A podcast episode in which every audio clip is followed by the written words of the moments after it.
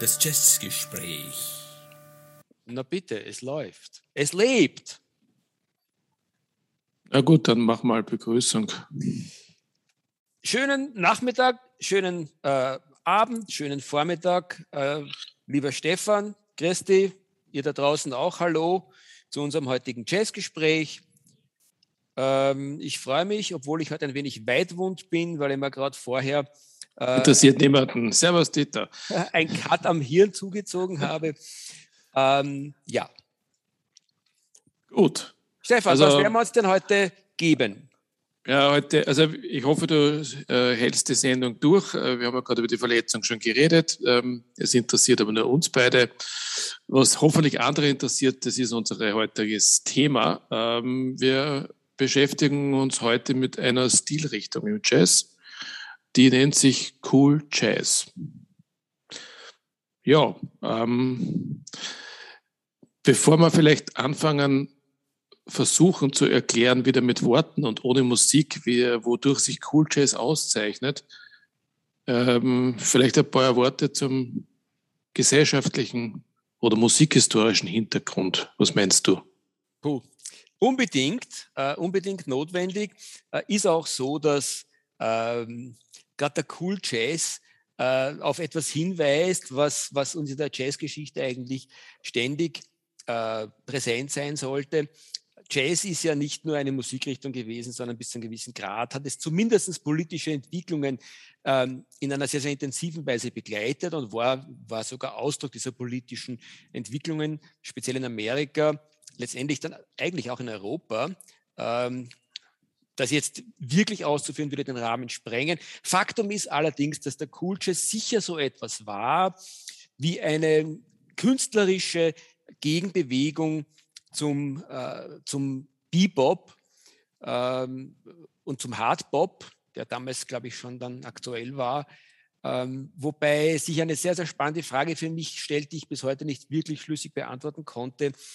Ähm, ist der Cool Jazz eine echt politische Bewegung und ist es, wie es den Anschein haben könnte, wenn man sich die Musik, äh, die, Musik die Musiker anschaut, ist der Cool Jazz die Antwort der weißen Jazzer gewesen auf die eher äh, schwarzen äh, Jazzer, also ein bisschen auch die Westküste gegen die Ostküste, wird wahrscheinlich offen bleiben.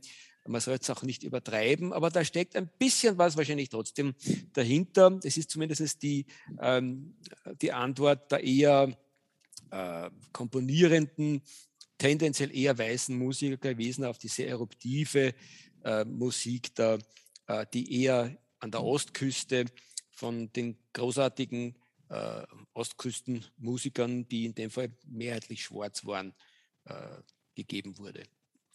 Wenn der Cool Jazz weiß ist im Vergleich zum Bebop, der schwarz ist, äh, ist dann das Album Birth of the Cool von einem Schwarzen, der vorher Bebop gespielt hat, äh, der Beginn des Cool Jazz oder ist es dann nur eine Ausnahme? Und äh, wenn das der Beginn ist, ist dann Out of the Cool von einem Weißen äh, das Ende des Cool Jazz? Das sind super spannende Fragen, die auch zeigen, dass man das Ganze natürlich nicht kategorisieren kann. Weil gerade da von dir angesprochenen Miles Davis, ähm, wer sich äh, jemals da reinhören wird in das, was wir da fabrizieren, wird mitkriegen, dass ich ein großer Miles Davis-Fan bin, du ja auch, Stefan, äh, und ihn wirklich schwerst verehre, auch als Mensch, so verrückt er war.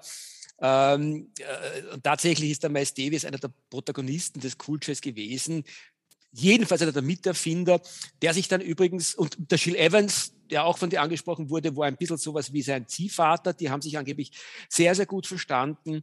Äh, also Schwarz und Weiß geht da super zusammen. Äh, und ähm, der Miles Davis hat sich in seiner Biografie, in der von, von ihm selber autorisierten Biografie, dann vom Cool Jazz und von seiner ersten Platte fast ein bisschen distanziert ähm, weil er äh, gemeint hat, das ist sozusagen quasi so ein bisschen eine Antwort auf die doofen Weißen gewesen, die irgendwo mit dem, mit dem hotten äh, Bebop nicht so viel anfangen konnten.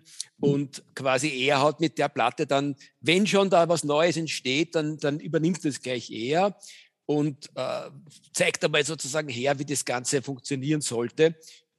Ja, er kann es, er hat es gekonnt, das ist eine ganz großartige Platte bis heute. Äh, wobei ich glaube, sein, sein, sein, Distanzieren vom äh, Cool Jazz, das würde ich nicht ganz ernst nehmen, weil allein schon die Freundschaft mit dem äh, Gil Evans zeigt, dass das, das, das alles nicht so einfach.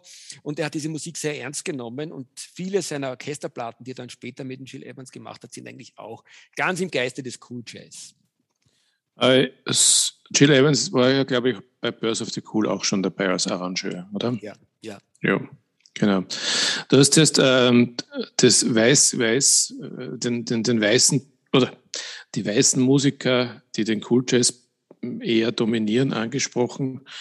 Also ich bin mir, je weiter ich mich jetzt in das Thema reingearbeitet habe, überhaupt nicht mehr so sicher. Für mich war das früher auch so irgendwie ein bisschen das Klischee. Wenn man, wenn man an Cool Jazz denkt, dann denkt man gleich an an, an, an Gary Mulligan und an Dave Brubeck, die sind nicht sehr, sehr weiß. Aber mir ist dann auch gleich wieder das Modern Jazz Quartett eingefallen. Das ist ja. sehr, sehr schwarz. Äh, ja. Mir ist wir haben, wir haben im, im Vorfeld äh, uns überlegt, äh, wen wir dazu rechnen würden. Da ist der Name Ben Webster gefallen, schwarz. Lenny Tristano, weiß ich jetzt nicht. Der ist weiß. Ähm, ganz, ganz weiß. Shelley Mann, weiß ich auch nicht. Auch weiß. Auch weiß, ja. Gut, aber es ist im Grunde ist es eine Mischung, ja. Was, ähm, ja, und, und, und Stan Getz äh, und vor allem aber. Ähm, auch dazu gleich, wenn wir den ja, vor allem aber, äh, jetzt ist er mal runtergefallen, der äh, liebe Heroin-Trompeter, der in Holland aus dem Fenster gestürzt ist. Chet Baker. Genau, auch weiß. Ähm, was wir aber sehr wohl ein bisschen haben, ist äh, so dieses ähm, Aufkommen des West Coast Jazz im Cool Jazz. Ne? Wir haben ja äh, vorher äh, uns immer bewegt im, im Raum New York oder im Großraum New York, ja? vor allem im Bebop und jetzt kommt plötzlich Los Angeles ins Spiel. Ähm, ja, wie denn das? Eine super gute Frage.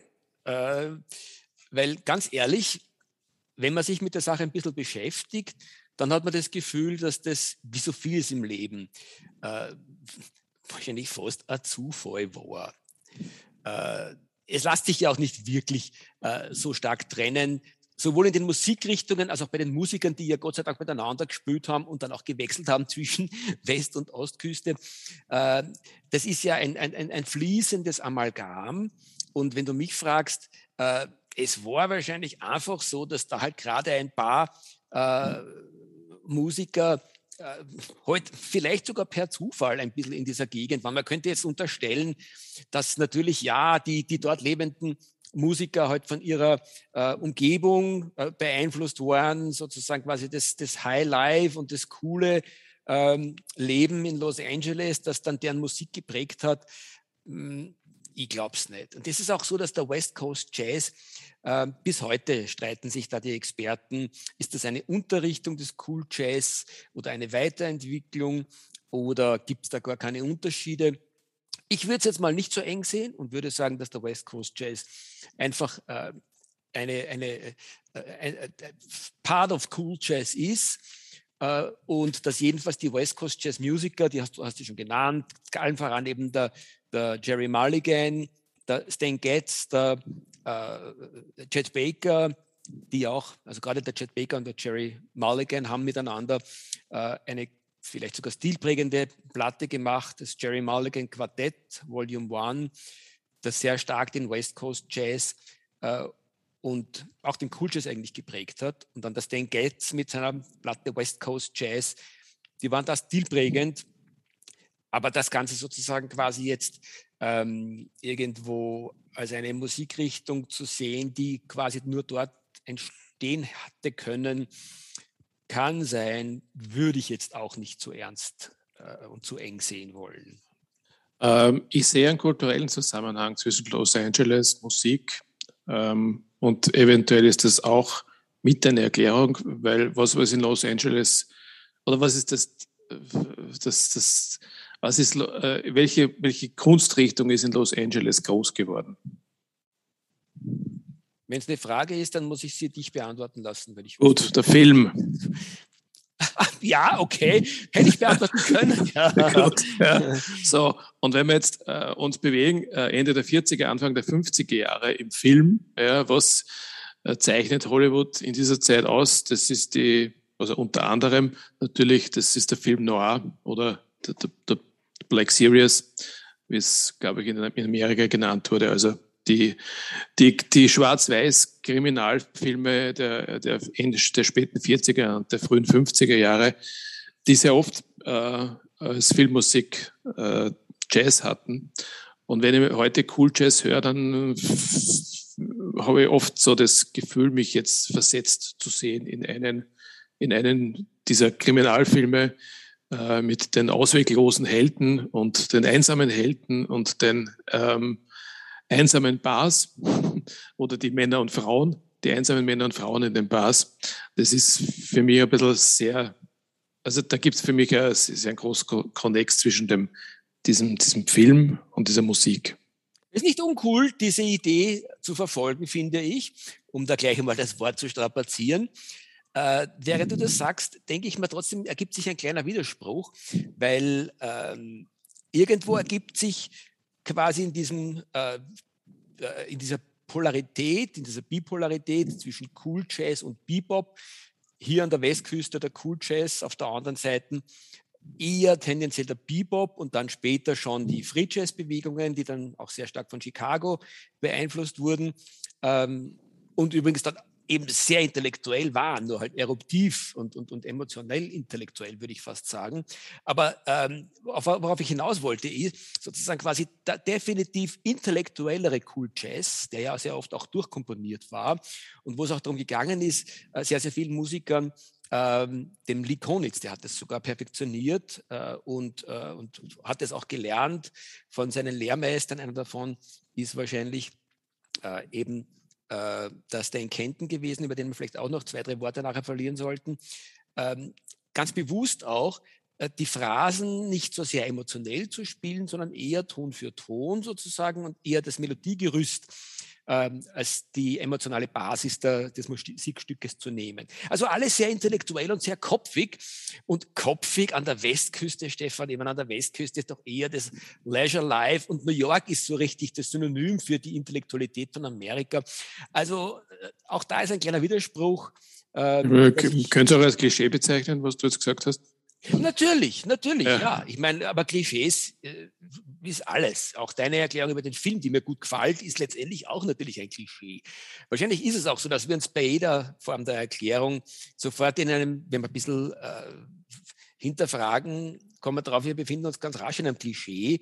Am Ende des Tages, weißt du, wahrscheinlich ist Jazz einfache Musik, die den Leuten, die sie gespielt haben, jeweils zu der Zeit, wo sie es gespielt haben, Spaß gemacht hat. Und sie haben sich wahrscheinlich relativ wenig gefragt, in welchem Kontext produzieren wir jetzt eigentlich gerade unsere Musik.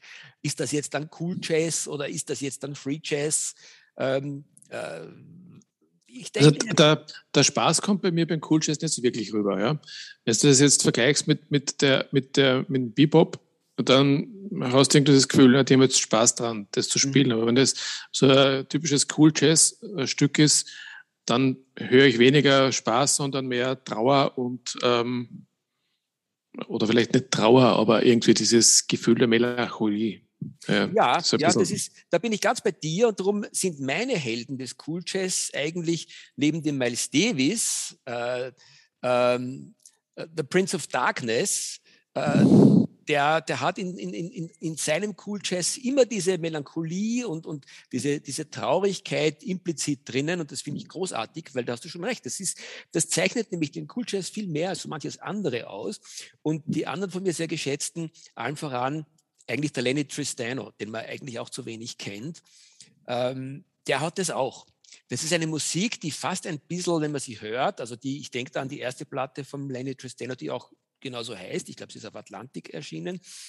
Ähm, äh, da ist er genauso wie der Miles Davis so, dass wenn man das dann hört, dass es, äh, also bei Miles Davis hat es oft was Trauriges, so unterschwellig, und beim Lenny Tristano geht es fast noch weiter. Der hat fast was Beängstigendes in seinen, in seinen äh, Läufen, aber höchst interessant. Und es, ist, es wirkt auch wahnsinnig trocken, und, und, und, und klinisch geradezu. Aber was jetzt nicht heißt, dass es fad klingt, sondern es ist, es ist fast erschreckend, dazu zu hören.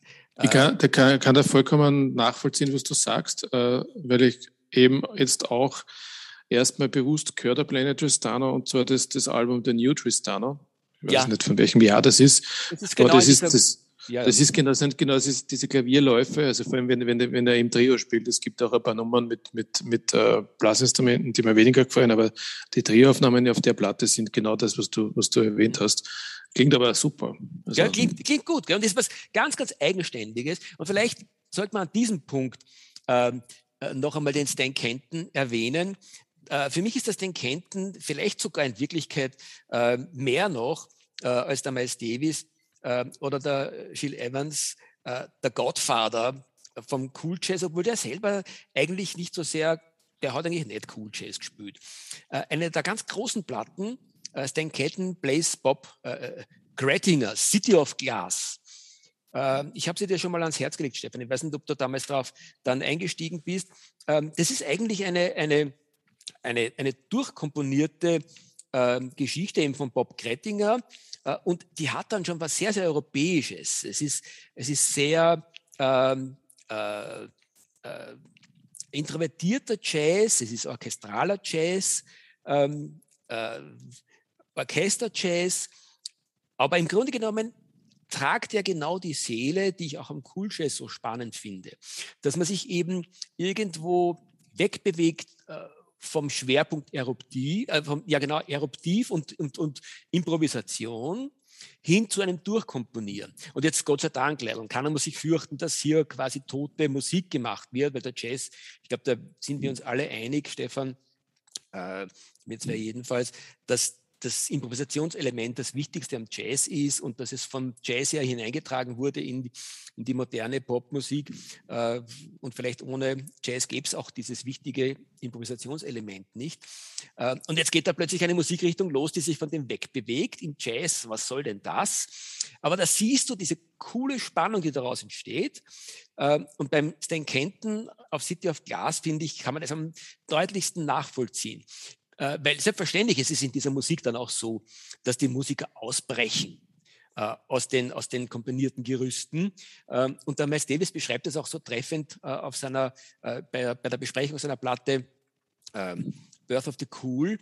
Ähm, oder es wird beschrieben, ich glaube nicht von ihm, sondern von, von den Leuten, die dort eben seine Musik beschreiben, äh, auch als Beleg dafür, äh, was er de facto dann für ein großartiger Musiker war, der Miles Davis und ich schließe mich dem an, obwohl ich jetzt die letzten ähm, Jazzgespräche immer wieder ein bisschen äh, die Virtuosität von Miles Davis in Frage gestellt habe und ich kann nur sagen, was kümmern mich für eine blöden Reden von, von letzten Mal. Er war ein großer Virtuose, was sich allein schon an dem Punkt zeigt, dass man aus durchkomponierten Stücken dann ähm, reinfindet in der Improvisation und dann vor allem wieder zurückfindet in die komponierte, durchkomponierte ähm, in das durchkomponierte Stück, das ist schon hohe Kunst und das macht vielleicht auch die Spannung des Cool Jazz ein Stück weit aus. Jetzt sind wir aber sehr wieder bei Miles Davis hängen geblieben, der für mich tatsächlich nicht im Zentrum des Cool Jazz steht, auch wenn die eine Platte Birth of the Cool darauf hindeutet, dass es tatsächlich sowas wie ein Beginn war.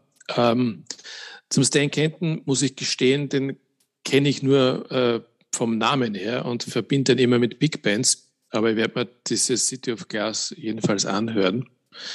Ähm, aber ich glaube, wir sollten ähm, mehr ein bisschen auf andere Musiker übergehen und vielleicht auch versuchen, ähm, so in ein, zwei Sätzen zu skizzieren, was Cool Jazz eigentlich ist oder wie es sich unterscheidet von Bebop. Ich habe für mich einfach ähm, eine relativ einfache Definition gefunden. Es ist für mich jedenfalls langsamer, es ist getragener, wir haben längere Melodiebögen und das Ganze ist eben tatsächlich und ich glaube, das cool passt ja ganz gut. Das Ganze ist äh, eben eben wesentlich kühler äh, in, der, in der Stimmung, in der Atmosphäre, als, als es der, der Bebop war. Aber du kannst es gerne ergänzen oder mir widersprechen. Ja, ich, ich muss dir leider Gottes in dem, also ich, ich, ich bestätige, was du sagst auf, auf der einen Seite und muss dir leider Gottes widersprechen, was aber die Sache, finde ich, sehr spannend macht, ähm, wenn es um das Thema langsamer geht. Weil tendenziell wäre ich nicht ein großer Fan, insbesondere vom Shelly Man, and His Man zum Beispiel, das war eine seiner wichtigsten Gruppen. Ähm, wenn man das hört, äh, da gibt es dann zwar langsame Stücke und da stimmt das, was du sagst, aber gerade bei den schnelleren Stücken, äh, die sind mindestens äh, so driven wie unser geliebter Bebop, aber auf eine andere Art und Weise. Für, für mich macht es wirklich der, der, der intellektuelle Zugang aus und durchaus auch der, der Approach, die Dinge stärker durchzukomponieren. Und wenn schon nicht durchzukomponieren, so zumindest offensichtlich vorher sehr, sehr klar zu strukturieren, wer was wie machen wird. Ähm, vielleicht darf ich mich noch ähm, eine Spur korrigieren. Ja, ähm, das stimmt schon. Es gibt langsam, es gibt schnelle Sachen. Es ist vielleicht nicht unbedingt das Tempo, ja, sondern es ist die Zahl der Noten eines Taktes die deutlich weniger ist als im Bebop. Können wir uns vielleicht darauf einigen? Können wir definitiv, ja. Können wir definitiv. Und es ist auch so, dass ähm, ich so spannend finde, also gerade wenn man zum Beispiel Shelly, Shelly Mann ähm, äh, mal hört und dann parallel dazu die großartigen Bebop-Platten, die in der Zeit entstanden sind, ähm, Art Blakey beispielsweise, der auch sozusagen so ein richtiges Fundament mit seiner Gruppe geschaffen hat. Äh, da stimmt das natürlich, was du sagst. Äh, und gleichzeitig ist es aber so, dass eben dann im Cool Jazz ähm, ist einfach die, wenn ich zuhöre, konzentriere ich mich ein wenig mehr auf die Melodiebögen, auch bei den Improvisationen, äh, weil die sozusagen eine eigene Geschichte erzählen über die Notenfolgen. Und im Bebop ähm, äh, ist es tendenziell so, dass die Geschichte mehr, finde ich, über Rhythmus äh, und Sounds, wenn du so willst, äh, äh, erzählt wird. Äh, das ist vielleicht für mich der markanteste Unterschied zwischen äh, diesen beiden ein bisschen konkurrierenden, spannend konkurrierenden Musikrichtungen. Mhm. Okay. Ähm, wen wollen wir denn als Musiker speziell erwähnen? Wir hatten ja schon ein paar aufgezählt. Ähm, also da vielleicht ich mal kurz beginnen. Äh, ich habe äh, jetzt für mich eine Musiker entdeckt. Ähm, diese Art von Musik ist jetzt vielleicht nicht unbedingt das, was ich regelmäßig höre oder hören würde im Jazz, aber es hat mich irgendwie äh, mitgenommen. Ich weiß nicht genau warum. Ja. Und äh, der Musiker, von dem ich spreche, ist der Ben Webster. Äh, und was mich so besonders eingenommen hat, war dieses, dieser Saxophon-Sound von ihm dieser extrem warme, ähm, melodiöse Sound, ja, der mich ja, irgendwo berührt hat. Ja, ja. Äh, ihr da draußen äh, hört mich nicht, du siehst mich nicken, Stefan. Äh, bin ganz bei dir. Ben Webster ist, äh, ist, ist, ist, ist, ist vielleicht der Musiker, der sein Saxophon mit einer Wärme und einem Timbre spielt, wo man sofort sagt, das ist, das ist typisch Ben Webster. Und wenn es ein anderer war, dann klingt er einfach wieder Ben Webster. Es ist wirklich, äh, er hat auch äh, ganz, ganz viele Platten gemacht, die so eine, also wenn ich jetzt sage, eine Art von Schmuse-Jazz ähm, äh, beinhalten. Dann tust du mir Unrecht dann ist es nicht despektierlich gemeint, sondern es ist genau die Art von Musik, wo ich sage, die kann man sich auch durchaus mit seiner Liebsten anhören und sie wird natürlich nicht, äh, nicht gleich davonlaufen. Und die Musik ist eben nicht nur gut, sondern sie ist auch wirklich schön. In jeder Minute, die sie, die sie äh, über die Rille läuft. Ja. Ähm, ein zweiter Musiker, den wir aber, oder den ich schon lange kenne und du sicher auch, ja, der mir da eingefallen ist, und auch Musiker aus seinem Umfeld ist natürlich der Dave Brubeck, der ähm, ja, das, das, das, weiße, das weiße Quartett schlechthin war im Jazz.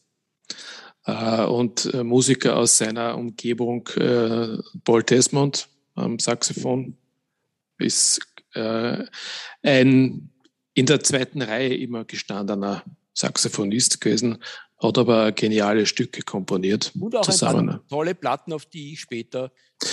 Ja, du kannst auch gleich drauf hingehen. Äh, ich, ich bin zufällig auch heute gestoßen auf ein Album. Äh, das ist eine äh, Kooperation von Paul Desmond Quartett mit, mit Gary Mulligan. Und das hat mir auch gut gefallen, weil dieses das Tenor vom, vom, vom Paul Desmond und das Bariton-Saxophon, glaube ich, spielt der Gary Mulligan hier auch sehr, sehr gut.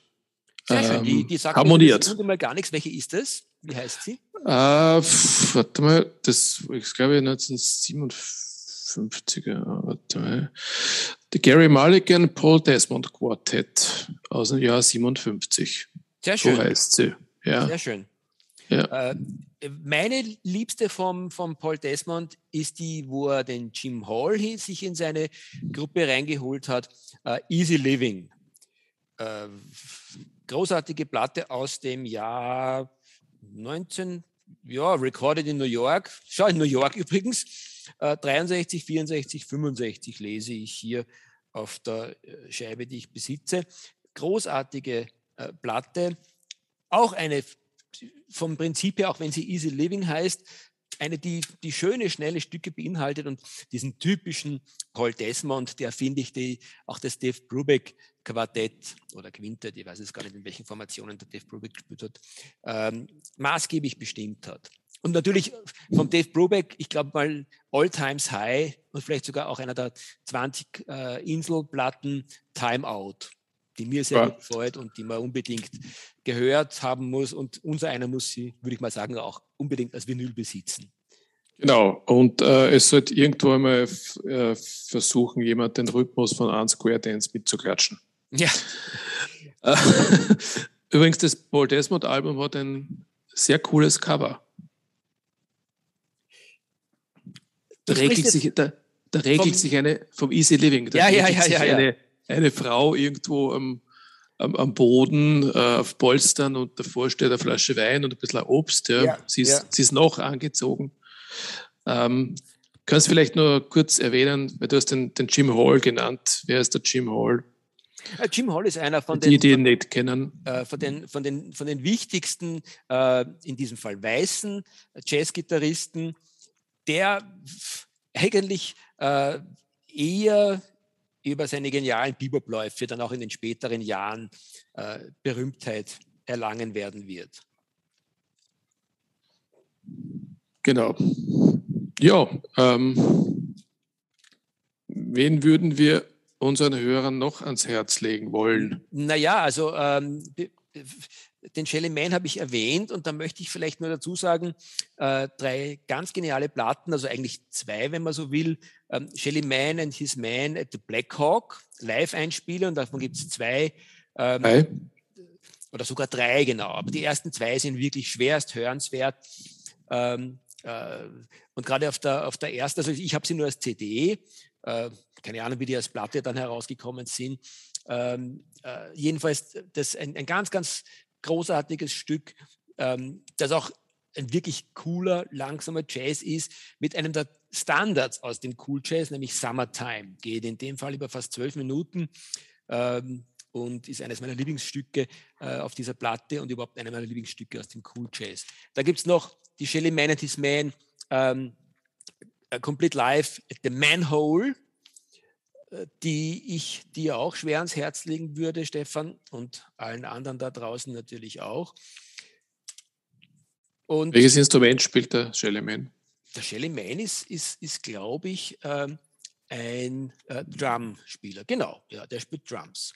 Mhm. Und hat äh, am, am, Piano immer wieder, ich muss schauen, ob ich an Blödsinn sage, nein, genau, am Piano hat er zum Beispiel auf den ähm, Blackhawk-Aufnahmen den Victor Feldman der auch, der fällt schwer auf auf diesen Aufnahmen durch seine Kreativität. Und von Victor Feldman äh, gibt es auch einige ähm, Einspielungen unter seinem eigenen Namen, die ganz, ganz großartig sind. Zum Beispiel äh, The Return of Victor Feldman. Die habe ich auch und die Stefan, wenn du die mal irgendwo siehst, dann äh, greife zu. Es gibt zwei, drei Platten, die der Feldman gemacht hat in der Zeit unter eigenen Namen, die mindestens genauso großartig sind wie alles andere, was in dieser Zeit von den ganz Großen gemacht wurde. Ja, äh, ist mir äh, vom Namen her auch schon untergekommen, aber ich könnte nicht jetzt behaupten, dass ich den jetzt bewusst gehört hätte irgendwo. Muss man nachholen. Gut. Ja, äh, ich habe jetzt am Tapet vielleicht noch den Chad Baker. Denn der Name ist mir kurz gefallen vorher. Der ist mir nicht eingefallen am Anfang. ähm, Mit Chet Baker verbindet mir ein bisschen sowas wie eine Hassliebe. Ja, einerseits ist es natürlich ein großartiger Trompeter gewesen, andererseits ähm, ähm, fühle ich mich immer ein bisschen unwohl bei der Musik. Warum denn dieses? Ich weiß es nicht. Ja. Äh, es liegt möglicherweise an dieser extrem, extremer Melancholie, die er ausstrahlt. Äh, und möglicherweise hat mir ja immer gestört, dass er die Trompete abgesetzt hat und zum Singen angefangen. Ja, seine, seine Singereien, die muss man erst einmal aushalten. Es geht mir auch so damit, aber ich, ich, ich, ich sage mal so, ich nehme sie fast in Kauf, weil er ist schon ein ganz großartiger Musiker und er hat so eine melancholische Stimme, die passt auch ganz gut, finde ich, zum, zum Cool Jazz dazu. Ähm, er ist vor allem auch irgendwo ein Gesamtkunstwerk. Aus, aus seiner ersten Zeit äh, viele es mir schwer jetzt zu sagen, gibt es da eine Inselplatte für mich. Natürlich gibt es da die West Coast Jazz schon erwähnte, dann gibt es eine Live in, in Paris, glaube ich, aus dieser Zeit, die großartig ist. Dann gibt es ähm, äh, Jet äh, Baker Sings, äh, da muss man aufpassen, da gibt es glaube ich zwei und diese eine, ähm, äh, die ist auch sehr, sehr gut, so Anfang, Mitte der 50er Jahre. Aber es ist nicht so, dass da irgendwo Platten dabei waren, wo man sagt, puh, die musst du unbedingt mit auf die Insel nehmen. Dafür ist er sein ganzes Leben lang, trotz seiner schweren Heroinsucht, die ihn zum Schluss dann auch gekillt hat, ähm, auch wenn er dann, wenn er nachgeholfen hat, glaube ich, mit seinem Balkonsturz da, ähm, äh, der war immer ein spannender Musiker, weil er nicht gerade komplett zugerauscht war durch seine Drogen äh, und hat auch in dem, in, in, im höheren Alter, also höheres Alter für seine Verhältnisse, ich glaube, der ist mit, mit Mitte 50 dann, glaube ich, schon gestorben oder vielmehr hat er sich weggeräumt, ähm, hat er trotzdem einfach wirklich genau. Er hat, sich, er hat sich weggeräumt, das muss ich mal aufschreiben, das habe ich noch nicht gehört. Ja, okay, ja. Nein, er hat bis zum Schluss eigentlich wunderschöne melancholische Melodieläufe auf der Trompete gezaubert und ist irgendwie, finde ich, äh, damit dem Miles Davis am ähnlichsten gewesen. Die haben die, die, die Melancholie und Traurigkeit äh, auf der Trompete hat, haben, hat, haben genau zwei Musiker auf diesem Niveau zusammengebracht. Das eine ist der Miles Davis und das andere ist der Chet Baker. Und ich finde es besonders sympathisch, dass das sozusagen quasi, äh, sie waren in vielerlei Hinsicht ähm, ansonsten sehr gegensätzlich. Ähm, also die Hautfarbe fällt mir als letztes ein, aber auch dieser Faktum, der eine weiß, der andere schwarz. Ähm, äh, von ihrer Persönlichkeit, der Jet Baker dürfte ein sehr zurückhaltender, ähm, äh, verrückter gewesen sein. Da hat er wieder viel gleich mit dem Miles Davis. Der Miles Davis ein eruptiver, teilweise sehr aggressiver Mensch. Und wann die ihre Trompete angesetzt haben, haben sie Zeit ihres Lebens eigentlich, muss man sagen, in beiden Fällen, ähm, wahnsinnig viel Melancholie hineingelegt. Okay, der Miles Davis hat auch viel Schnelles gespielt, großartig. Chet Baker war eigentlich nie wirklich so super schnell, bis auf die Anfangsjahre. Aber ja, dieses, dieses coole und dezente, das hat die beiden vereint. Die sollten aber um. fortschreiten, Stefan, weil ich habe mindestens noch zwei Musiker, wo ich sage, die gerne, nicht gerne. über den Tisch fallen. Gerne, dann, dann schieß oder mach mal weiter. Ja, ja dann mache ich, mal, äh, mach ich mal sozusagen mit einem von den beiden weiter. Äh, das geht insofern schneller, als es da zwei Platten gibt, die unverzichtbar sind. Es ist der Stan Getz. Ähm, der, ja, der wäre bei mir jetzt auch am Tapet gewesen, ja, also weil, er ja, weil er ja mit dem Jet genau. Baker auch Aufnahmen gemacht hat. Und damit etwas, was, was vor allem dir gehören wird, mit dem Robim. Äh, Aber die Platten, die er sozusagen am Anfang seiner Karriere gemacht hat, die mir ganz wichtig sind, sind einerseits die Focus und andererseits die Live at the Shrine. Ganz, ganz großartiger äh, Cool Jazz, sehr, sehr intellektuell, speziell die Fokus, die Live at the Shrine ist natürlich ein Live-Platten, aber gerade die Fokus ist ähm, so wie die Motion vom Lee Konitz, jetzt haben wir sie wenigstens genannt, sollte man später vielleicht mhm. noch mehr darüber sagen, ähm, die sind sich nicht ganz unähnlich, weil sie auch sehr ähm, durchkomponierte äh, Kopfmusik sind auf einem ganz, ganz hohen Niveau, liebe ich sehr. Äh, aber später hat er dann ja Sachen gemacht, die den Cool Jazz fast schon verlassen oder weiterentwickelt haben. Und ich, weiß, ich würde sogar sagen, Fokus war jetzt irgendwie der Abschluss einer, einer, einer Phase vom Stan Getz. Ja, weil in den 50er Jahren hat er genau das gemacht, wo wir heute reden, oder mehr oder weniger. Mhm. Fokus ist 1962, glaube ich, erschienen und, und äh, dann war aber schon der, die Hinwendung zum Brasilianischen. Ja, das, ja. Also da, da würde man heute nicht reden. Ja. Wobei auch das ganz, ganz viel vom, äh, vom, von der Stilistik und von der Selbstverständlichkeit des Cool Jazz in sich tragt, Stefan. Ja, es, aber es ist, eine, es ist eine Kombination, würde ich mal sagen. Ja. Und ich, da sehe ich als Hauptströmung schon äh, die, die, die, die, brasilianische Musik äh, und nicht unbedingt den Cool Jazz. Oder ja, als, als, als, als dominante. Da sagen wir so, wir werden deswegen nicht streitert werden. Na, muss man nicht. ähm, ja, ähm, also den Stan Getz hätte ich auch erwähnt. Du hast aber gesagt, du hast zwei. Ja, also der zweite ist, ähm, eigentlich habe ich drei, aber der dritte, den Lee Konitz, werden wir vielleicht gesondert danach noch ein bisschen äh, besprechen, weil ich weiß, dass du auch ein, glaube ich, ein großer Freund von Lee Konitz bist. Aber äh, den, den du wahrscheinlich weniger kennst, das ist eben mein zweiter jetzt, das ist der Art Pepper.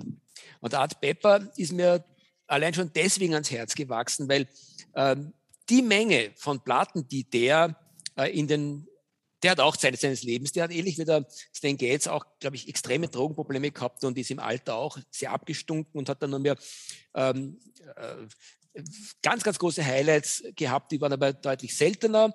Äh, und seine große Zeit, wo er auf höchstem Niveau gespielt hat, ist eben so Anfang bis Ende der 50er Jahre gewesen.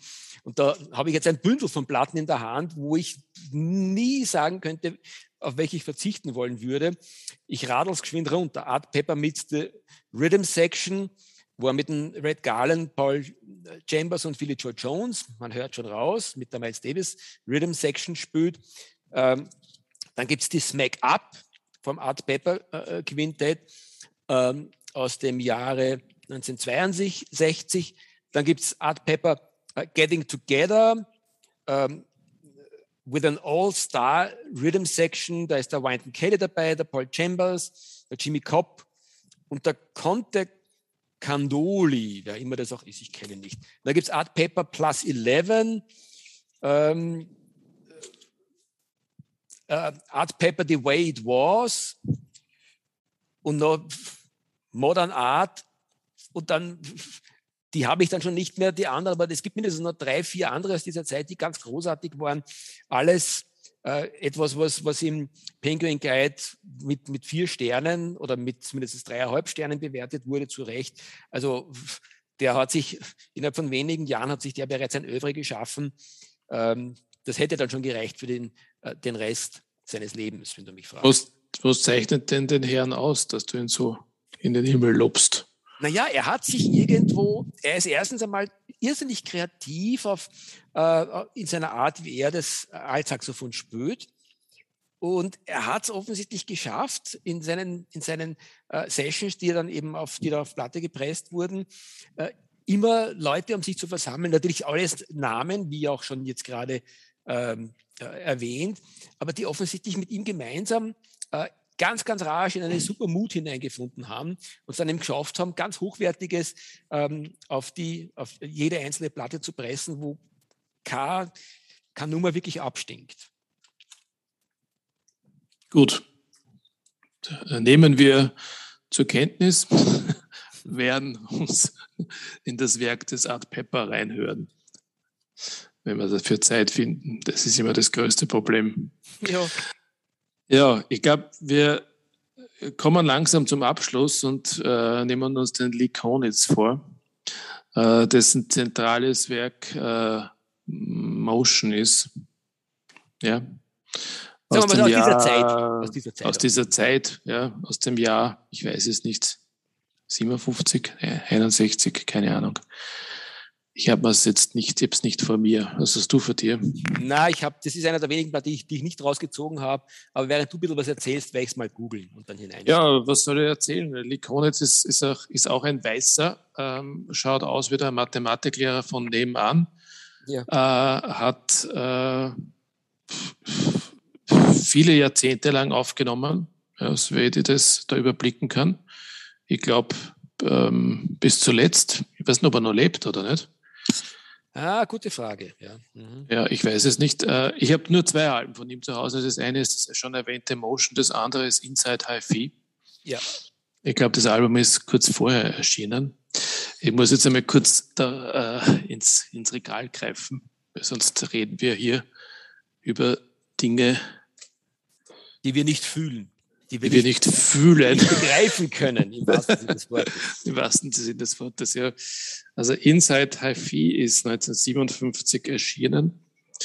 Ähm, ich kann es ja mal sagen, mit welchen Musikern doch, äh, mit Leuten, Musikern, mit, mit Musikern, die ich nicht kenne, also überhaupt nicht kenne. Und deswegen erwähne ich sie jetzt auch nicht. Ähm, beim, beim Motion war es schon ein bisschen anders. Da haben wir zumindest äh, einen Schlagzeuger drauf, den wir kennen, äh, einen gewissen Elvin Jones. Genau. Äh, und das Interessante bei der Motion ist ja, dass es eine Trio-Aufnahme ist. Ja, ja. Wir, haben da, wir, haben einen, einen Bassisten, einen gewissen Sonny Dallas, den ich nicht kenne, Elvin Jones am, am Schlagzeug und eben den erwähnten ähm, Lee Konitz. Ähm, ja, was, was, was sagst du zu dem Album? Naja, also äh, äh, es ist übrigens aus dem Jahr 1961, wie ich inzwischen gegoogelt habe. Mhm. Und also du, du lagst schon richtig. Äh, und was an dieser Platte so großartig ist, finde ich, und so begeisternd, ist, du hast es schon erwähnt, es ist eine Trio-Aufnahme. Das bedeutet, dass natürlich ähm, alle miteinander, aber allen voran der Likonitz, der ja quasi das Melodieinstrument dort geführt hat, ganz, ganz viel Raum hatte für seine Improvisationen. Und da fällt mir sofort der Sonny Rollins ein, der ja der Vater von, diesem, äh, von dieser Trio-Idee ein bisschen ist. Ja, und stimmt. Wenn man da parallel hört, was der Sonny Rollins in der Zeit gemacht hat, ähm, allerdings in, in, in, seinem Fall auf dem Tenorsaxophon. Und dann der Lee Konitz, ich glaube, der spielt da auch Altsaxophon auf der Plotten. Ähm, da gibt es da gewisse Parallelen, nämlich insbesondere die, no nah, dass diese beiden Großmeister einfach wirklich ihre Räume nutzen. Und äh, wie der Lee Konitz das allerdings macht auf der Motion, das ist äh, für mich so eigenständig, weil, weil er so ja, er ist tatsächlich, es ist, es ist eine, wie schon gesagt, sehr intellektuelle, fast manchmal ein bisschen kühle Musik, äh, die er da spielt. Und, ja, wir sind ja nicht, oh, nicht umsonst beim Cool Jazz heute. Nicht umsonst beim Cool Jazz, ja. Und da, aber da kommt sofort irgendwie für mich dieses, äh, die Welt des Modal Jazz äh, hinein. Weil Modal Jazz ist eigentlich auch sehr verwandt mit dem Cool Jazz. Wenn man, wenn man sich diesen Punkt hernimmt, Modal Jazz ist ja auch äh, der, der Melodielinie entbunden und ähm, ein sehr trockener Jazz, möchte ich fast sagen. Und das ist das, was mir bei, bei der Motion auch in Erinnerung ist. Dass es auf eine gewisse Art und Weise trocken ist und so richtig eine Musik zum Zuhören, wo du dich hinsetzen musst und sagst, bist du gelähmt? Wo geht der in seinen Läufen hin? Sehr, sehr spannend für mich. Zwei Sachen, äh, also du hast, du hast gesagt, ich glaube Altsaxophon, du hattest recht, es war das Altsaxophon. Und zweitens, wenn wir spekuliert haben, lebt er noch oder nicht, er ist 1927 geboren, aber letztes Jahr gestorben. Oi, oi. Mit 93. Da, schön, dass er so alt wurde. Schaut, dass ja, er ist, ja. Genau. Äh, das, das mich zu zwei weiteren Toten bringt, äh, die wir vielleicht noch kurz mit einer Schweigeminute ehren müssten. Oh je, du, den, den du, eine, wunden, du willst ihn wunden. Naja, der, der eine, den haben wir, hätten wir das letzte Mal schon würdigen können, haben es vergessen, das ist der Mr. Charlie Watts, der ja zum Jazz auch eine Beziehung hatte. Mhm. Eine sehr enge. Ja, mhm. Er hat, als, als, wenn, man, wenn man seinen Aussagen glaubt, dann hat er eigentlich lieber Jazz gespielt als Rock'n'Roll, aber mit Rock'n'Roll hat er halt viel mehr Geld verdient. Und der andere, äh, den hast, äh, da hast du jetzt schmerzlich äh, erfahren müssen, dass der auch gerade gestorben ist. Äh, und wir haben auch schon eine Sendung über ihn gemacht, äh, unser Pat Martino. Ja. ja. Pat Martino mit, mit 77 äh, Jahren, für mich viel zu früh gestorben. Ähm, ja, tut, tut weh, ist aber nicht ganz unerwartet gewesen, weil er schon die letzten drei Jahre sehr krank war, schwere Lungenkrankheit und sich auch schon aus dem ähm, Musikbusiness zurückgezogen hat. Mir fällt nur ein, ich weiß noch ganz genau, Stefan, ich glaube, ich habe die damals sogar ähm, da, da, dazu überreden wollen, habe es dann selber aber nicht gemacht. Der ist ja in Wien im Porgy und Bass noch einmal aufgetreten, ziemlich zu Ende seiner Karriere und das wird so an die drei Jahre eben her sein, also knapp bevor er dann sich zurückgezogen hat. Und ich habe die Chance nicht genutzt. Ich habe ihn oft gesehen, in Porgi, ähm, aber, aber das versäumt, was mir natürlich jetzt doppelt leid tut. Ja, wenn der Wenn nicht wäre. Ja, mei. Ja, mei. Na gut, beenden wir es für heute? Oder ja. hast, musst du noch irgendwas Dringendes loswerden? Na, zwei was? Dinge. Das, das ja. eine ist noch ein, ein, Nachfassen zum Likonitz. Wenn man aus dieser Zeit äh, ein zweites Album, wenn man sich an der Motion sozusagen quasi, äh, wenn man da Blut geleckt hat, dann würde ich noch sehr empfehlen die Platte Likonitz with Wayne Marsh, die auch ganz großartig ist und ähm, ebenso, wenn ich mich nicht ganz irre, na, die ist sogar noch früher entstanden, im Jahr 1955. Auch mit ein paar absoluten Cool Jazz Highlights, äh, also auch schwer zu empfehlen. Ich glaube, Stefan, du hast sie eh irgendwo auch in deinem Regal stehen oder dir zumindest mal ausgepackt und sie aufgenommen. Also die muss man. Äh, na, kommt man nicht bekannt vor. Dann Digge sie rasch, die ist wirklich wichtig. Und das Zweite, was ich sozusagen noch anfügen würde, ist, ähm, beenden wir doch unsere heutige Sitzung mit einer Schweigeminute, äh, die wir dann gleich in off the records ausklingen lassen können. Das ist eine gute Idee. Ich muss aber noch vorher loswerden, dass wir äh, auf Spotify zu finden sind und dort gibt es auch Playlists zu den einzelnen Folgen, zumindest einmal bis zur Folge 11 oder so zurück.